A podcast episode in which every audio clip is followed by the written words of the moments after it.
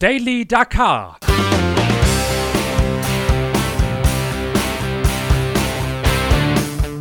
Die tägliche Dosis Wüstenwahnsinn.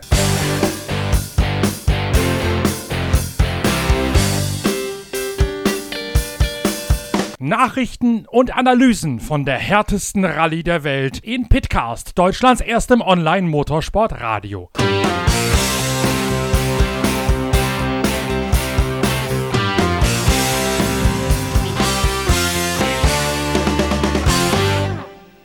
Dieser Podcast wird präsentiert von Shell Helix Ultra. Das Premium-Motorenöl für deinen Motor.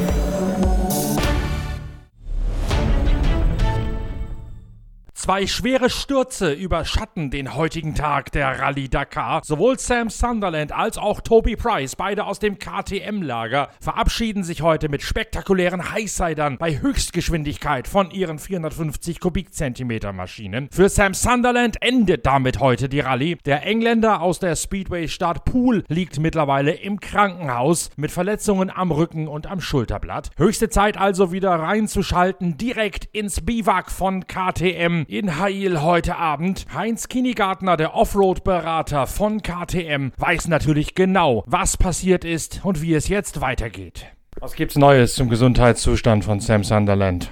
Äh, hat fünf äh, Rückenwirbel die Tonfortsätze gebrochen, also nicht den, den, den Nervenkanal, ja. Also den, nicht so dramatisch, sehr schmerzhaft. Er hat sehr starke Schmerzen. Es war äh, vom, vom, vom Impact, äh, also hat einen, einen schweren, schweren Abgang gehabt da, äh, hat ihm das Hinterrad bei dem Kamel groß ein bisschen verschlagen und dann querkämmen, so ähnlich wie man es gesehen hat beim Van Beveren, nur halt was von einem Kamel groß. Und äh, hat dann äh, diese fünf Tonfortsätze weggebrochen hinten, was jetzt nicht dramatisch ist und auch nicht operativ oder sonst was behandelt werden muss. Äh, genauso wie äh, Schulterblatt gebrochen. Wird noch zwei bis drei Tage da unten bleiben. Eine sehr gute Klinik. Unser Doktor ist mit dabei gewesen oder ist noch immer mit dabei und jetzt bringen sie ihm gerade Gewand und alles, was er halt braucht äh, und wird dann nach äh, Hause fliegen. Matthias Walkner hat gesagt, er sei an ihm vorbeigefahren, hätte ihn liegen sehen. Hat ihn das irritiert? Es hat ihn dazu äh, gebracht, dass er das Tempo ein bisschen reduziert hat. Er ist dann auch aufgelaufen auf, äh, ich glaube, auf den Clan Benavides und auf noch einen, auf dem, auf dem, auf dem äh, Pareda. Und dann hat er sich gedacht, jetzt fährt er mit denen weiter, was ihn jetzt im Endeffekt sehr geärgert hat, weil er äh, gesagt, sicherlich äh, zwei, drei Minuten schneller fahren hätte können. Und das hätte auch in der Startposition für morgen nichts ausgemacht. Also hat ihn jetzt ein bisschen geärgert, weil er äh, noch ziemlich frisch war, obwohl es eine sehr, heute wirklich eine ganz schwere Etappen war. Alle, alle gejammert. Also, dass es schon wirklich äh, ans, ans Eingemachte ging. Aber alles soweit okay. Ja, in diesen, in diesen Sektionen ist nach wie vor sicher die Honda sehr stark, sehr stark, auch vom Motorrad her. Ja, wir hoffen jetzt schon ganz stark auf die zweite Woche, die ja eigentlich vom, vom Gelände her komplett anders sein soll wie die erste Woche. Aber das Terrain war heute ja offensichtlich so, dass euer Tier, also Toby Price, auch damit gut klargekommen ist.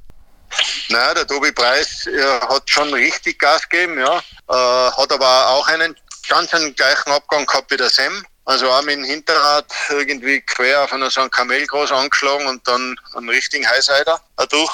Äh, Highsider kann man fast dazu sagen, ja. Äh, ein Verschlager vom Hinterradl. Aber der hat auch äh, arge Schulterprobleme und Oberschenkel, wobei sie beim Schulter noch nicht genau wissen, ob das wirklich alles okay ist.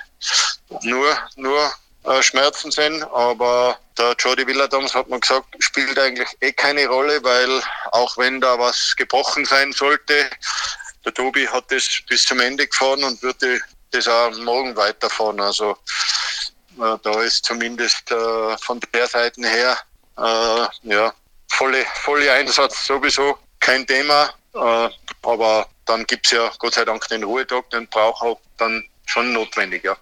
Aber er heißt ja nicht umsonst das Tier. Er fährt ja auch sonst gerne mit Knochenbrüchen weiter, wenn es nicht anders geht.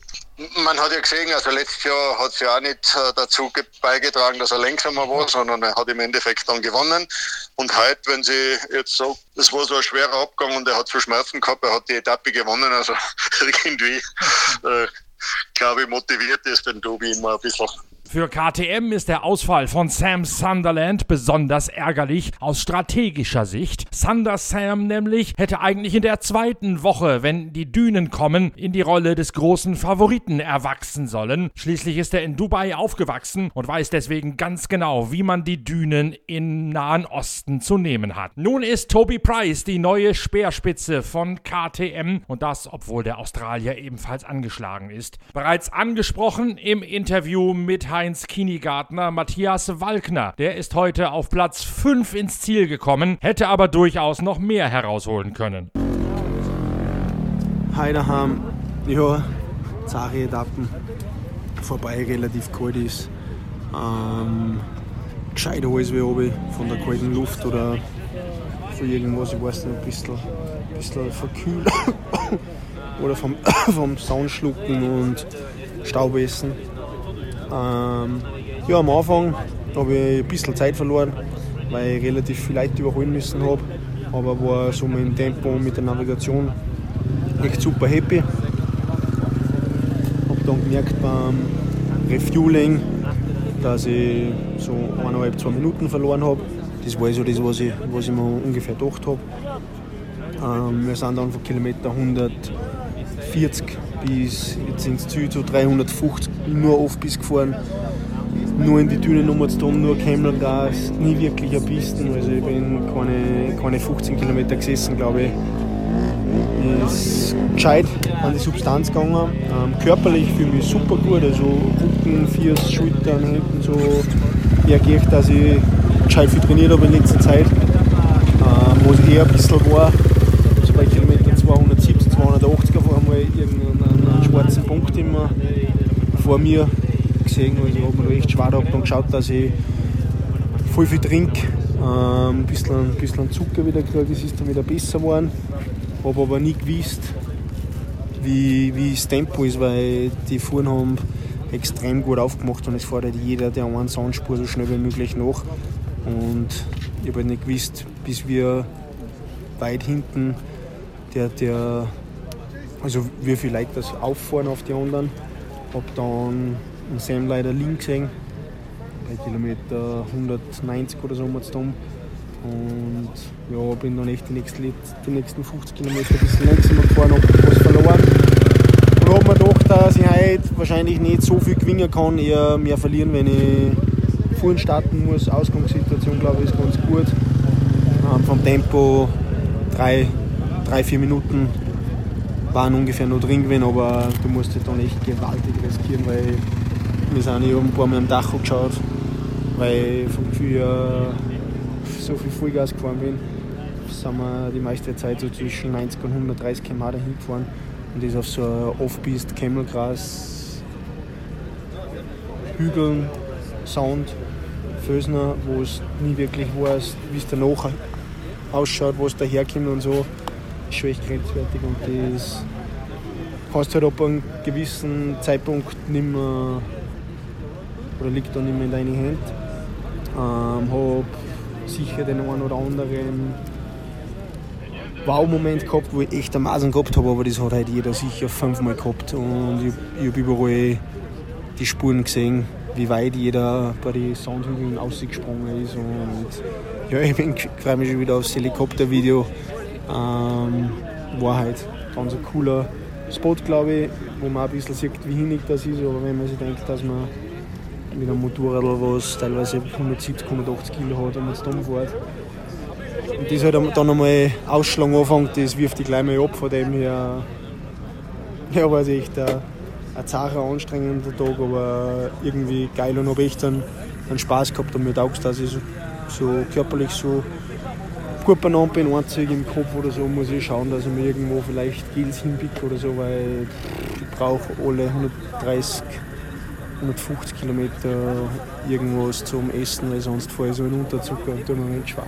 So hat der 33-jährige Österreicher denn in der Gesamtwertung zwei Plätze gut gemacht, ist jetzt auf Platz 6. Aber sein Rückstand auf den Spitzenreiter Ricky Brabeck von Honda, der hat sich sogar noch vergrößert. Er liegt jetzt bei einer guten halben Stunde, 30,54 Minuten ganz genau. Ja, leider ein bisschen zu viel dosiert zum Schluss, die letzten 30, 40 Kilometer. Minute, eineinhalb Minuten waren da schon noch drin gewesen, aber ist halt echt schwer zu sagen, wenn du den ganzen Tag nicht wirklich eine Referenz hast, wenn du 10, 10 12 Fahrer überholst, aber die halt eher ein bisschen langsamer. Und der Barreda und den Luciano habe ich zum Schluss auch eingeholt. Dann haben wir gedacht, okay, kann das Tempo nicht so schlecht sein. Aber ja, die haben, sind zum Schluss ein wenig gemüht worden, glaube ich, und haben nicht mehr so pushen können. Von dem her wir ein wenig da, aber ich glaube, Ausgangssituation ist nicht so schlecht. Natürlich war ein, zwei Minuten weniger verloren.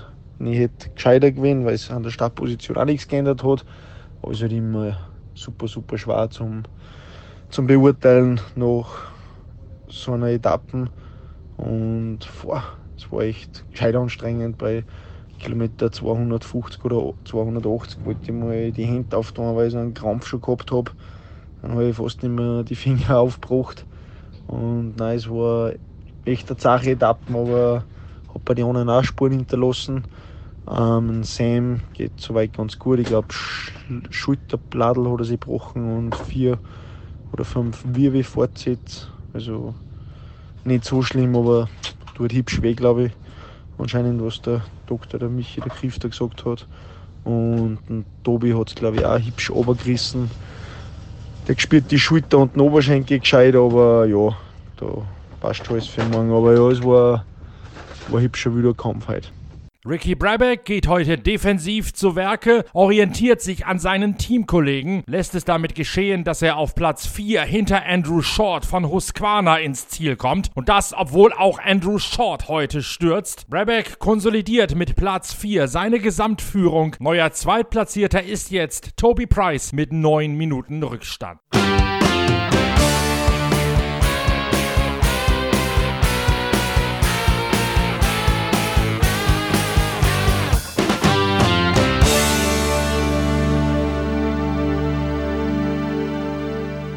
Bei den Autos gibt es über weite Strecken der Prüfung einen Zehnkampf um die ersten drei Positionen. Letztlich setzt sich Carlos Sainz durch auf einer Strecke, die zumindest im ersten Teilabschnitt wiederum die heckgetriebenen Buggies klar in den Vorteil setzt. Carlos Sainz führt nach fünf Etappen jetzt mit knapp sechs Minuten vor Nasser Al-Attiyah. Stefan Peter Ronsell hat heute Boden verloren auf Carlos Sainz, weil er einen echten und einen schleichenden Plattfuß hatte. Danach ist Sainz an ihm vorbeigefahren beim zweiten Reifenschaden. Schaden. Peter Ronsell hat dann versucht, das Tempo von Sainz zu halten, musste aber einsehen, da es nichts zu wollen. Carlos Sainz ist in Sachen Grundschnelligkeit deutlich schneller als der Franzose und das zeigt nur, mit welcher Entschlossenheit Sainz hier um seinen nächsten Dakar-Sieg kämpft. Yes, it was completely different kind of stage today. For us, it was not really perfect because we have a, we have two punches, one at the beginning on the rock but also uh, one low puncher on the dunes. I don't know why, maybe just a small piece of uh, bush of wood. So we stopped two times, and uh, after the second time, Carlos overtake me, and I tried to follow him on the dunes, on the camel grass, and he was really fast. Uh, really fast, he pushed a lot. For me, it, I was really limit to be to stay with him. And uh, after that, we we overtake uh, Nasser. We took three minutes to Nasser and we finished all together, the three cars together, like uh, a final of uh, motocross, you see. Derzeit schaut also alles so aus, als hätte das X-Raid-Team mit den beiden Buggy das Geschehen an der Spitze der Autowertung locker im Griff. Höchste Zeit für ein Gespräch mit Sven Quandt, dem Teamchef von der X-Raid-Mannschaft, mit seiner Zwischenanalyse sowohl zu den Hecktrieblern als auch zu den Allradlern. Momentan schaut so aus, als ob Ihre Buggy-Fraktion einen kleinen Vorteil hätte. Ja, ob das jetzt ein Vorteil kann man nicht sagen. Die Jungs fahren halt gut. Also Carlos und Stefan sind halt richtig gut drauf und haben eine gute Speed. Ähm, ob, nun, ob wir einen Vorteil haben mit unserem Mini, das werden wir erst am Ende sehen. Äh, also am Anfang war es ja sehr eng und heute war es jetzt erstmal ein bisschen, erste ein bisschen offener.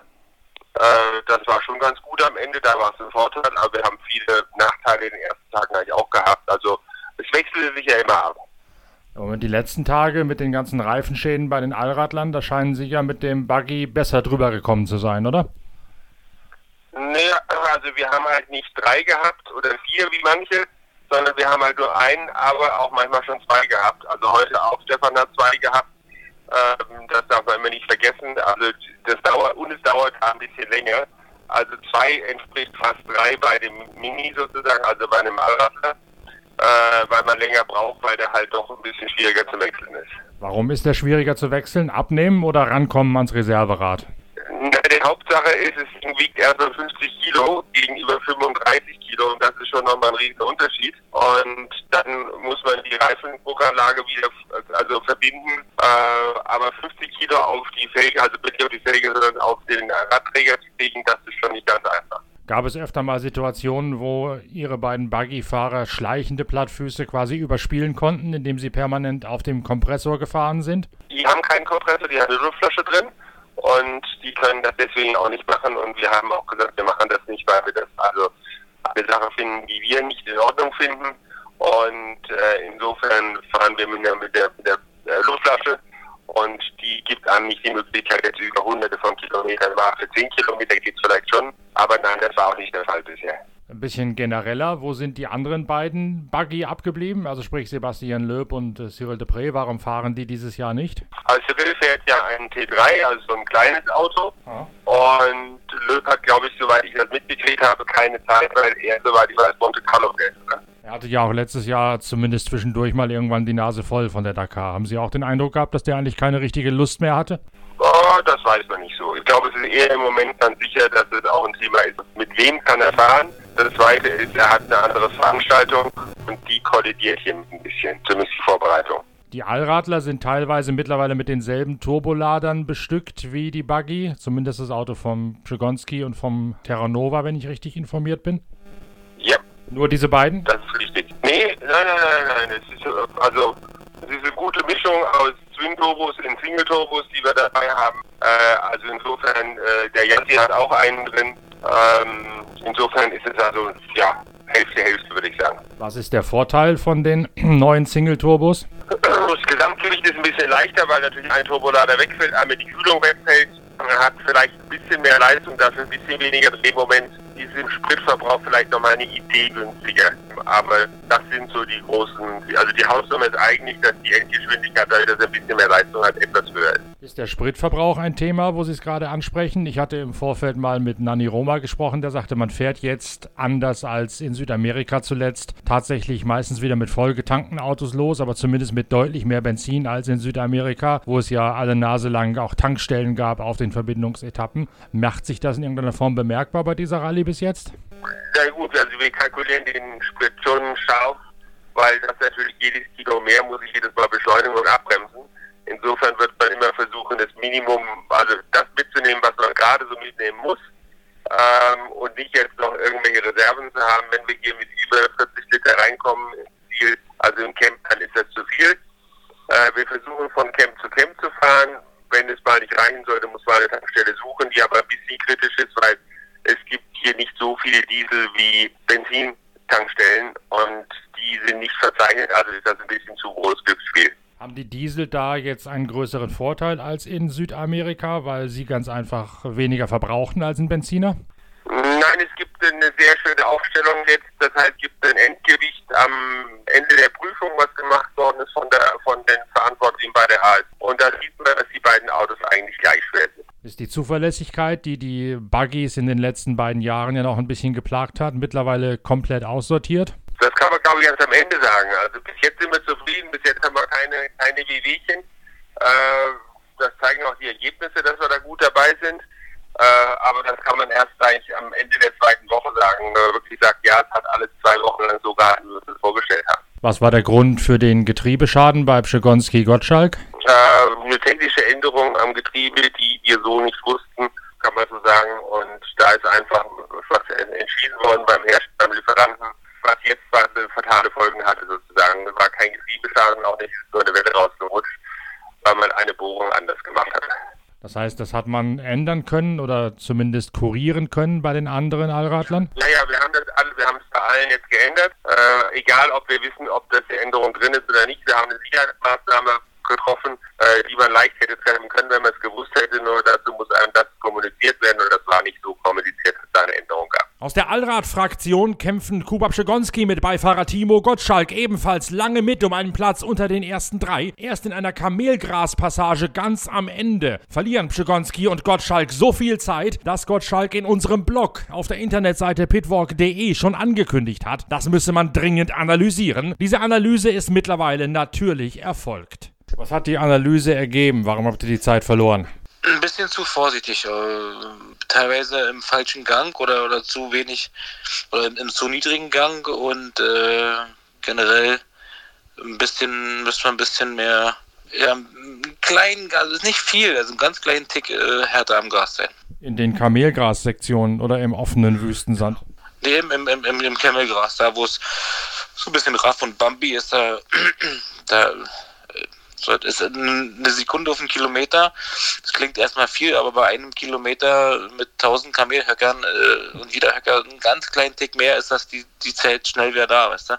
Also es ist minimal, was die anderen mehr im Gas sind und, und, und das, da, da liegt, glaube ich, der, der Knackpunkt. Ist das Kamelgras da sowas Besonderes, was Kuba noch nicht gesehen hat vorher oder wie erklärt sich das? Nö, einfach ja, man, man hat zwar ein gutes Gefühl, alles läuft gut, aber die anderen haben anscheinend dann doch nochmal einen Zahn draufgepackt und, und sind alle hart am Gas gewesen, was man vielleicht nicht so gedacht hätte. Also die, die Pace war doch höher als vielleicht erwartet, aber mal so. Also das können wir locker mitgehen. Wir müssen es halt nur wissen, dass man noch ein bisschen mehr schneller fahren müsste. Es gibt ja verschiedene Sorten Kamelgras. Es gibt ja einmal hartes, aber es gibt ja auch ein, ein relativ weiches, elastisches. Ja, es war recht weich und, und, und mit, mit, mit, mit viel Sand dazwischen. Also war eher bumpy, bumpy Sand und ein bisschen Gras dazwischen, also nicht wirkliche Höcker. Und äh, ja, es ist kein, kein Drama. Also wir wissen, woran es liegt. Und das können wir easy mit dem Gasfuß kann das Kuba easy wieder äh, ausgleichen.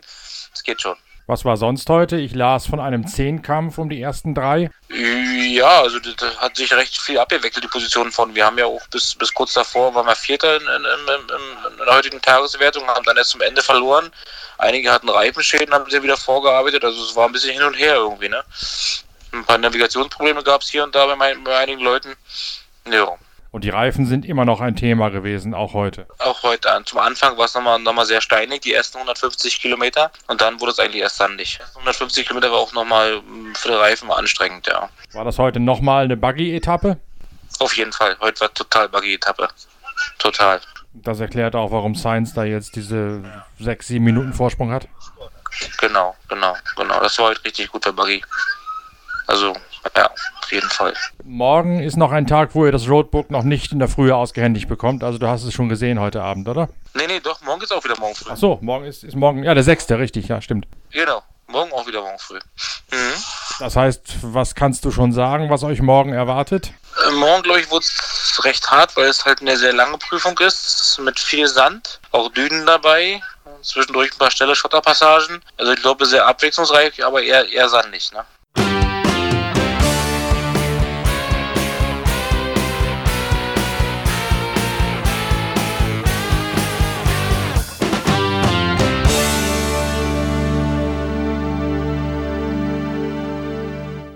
Eine ganz komische Rallye bestreitet Fernando Alonso. Einen Tag hui, den nächsten Tag pfui, heute wieder hui. Alonso hinter Orlando Terranova und Genil de Villiers auf Platz 6 in der Tageswertung. Heute also wieder einer der besseren Tage für den Wüstendebütanten aus Spanien.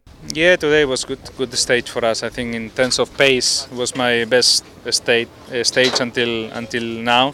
Um, we were confident with the car. We had a good rhythm in the in the sandy place at the end.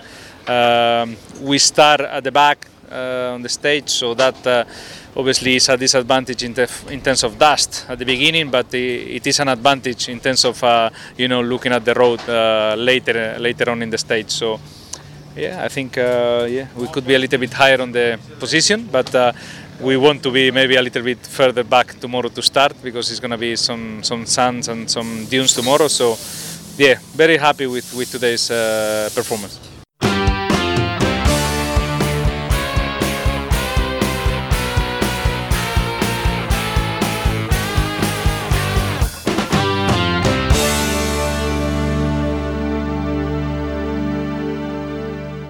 Morgen geht's endgültig hinein in die Nefut-Wüste zur letzten Etappe vor dem Ruhetag. Beinahe schon traditionell machen sich die Veranstalter der Dakar quasi einen Spaß daraus, einen Tag vor dem Ruhetag nochmal richtig den Hammer kreisen zu lassen. Deswegen erwarten für morgen auch alle wieder eine Mörderetappe. Schwierig bei der Navigation, schwierig vom Gelände mit einem hohen Sandanteil, mit der Gefahr, sich festzufahren, aber auch mit der Gefahr, sich zu verfahren. Es wird also morgen ganz sicher wieder jede Menge zu erzählen geben in der nächsten nächsten Folge von Daily Dakar, unserer exklusiven Podcast-Reihe der Zeitschrift Pitwalk zum größten Abenteuer des Motorsports. Ich freue mich schon drauf, euch morgen wieder begrüßen zu können zur nächsten Ausgabe von Pitcast. Bis dahin, tschüss, danke fürs Reinhören, euer Norbert Okenga.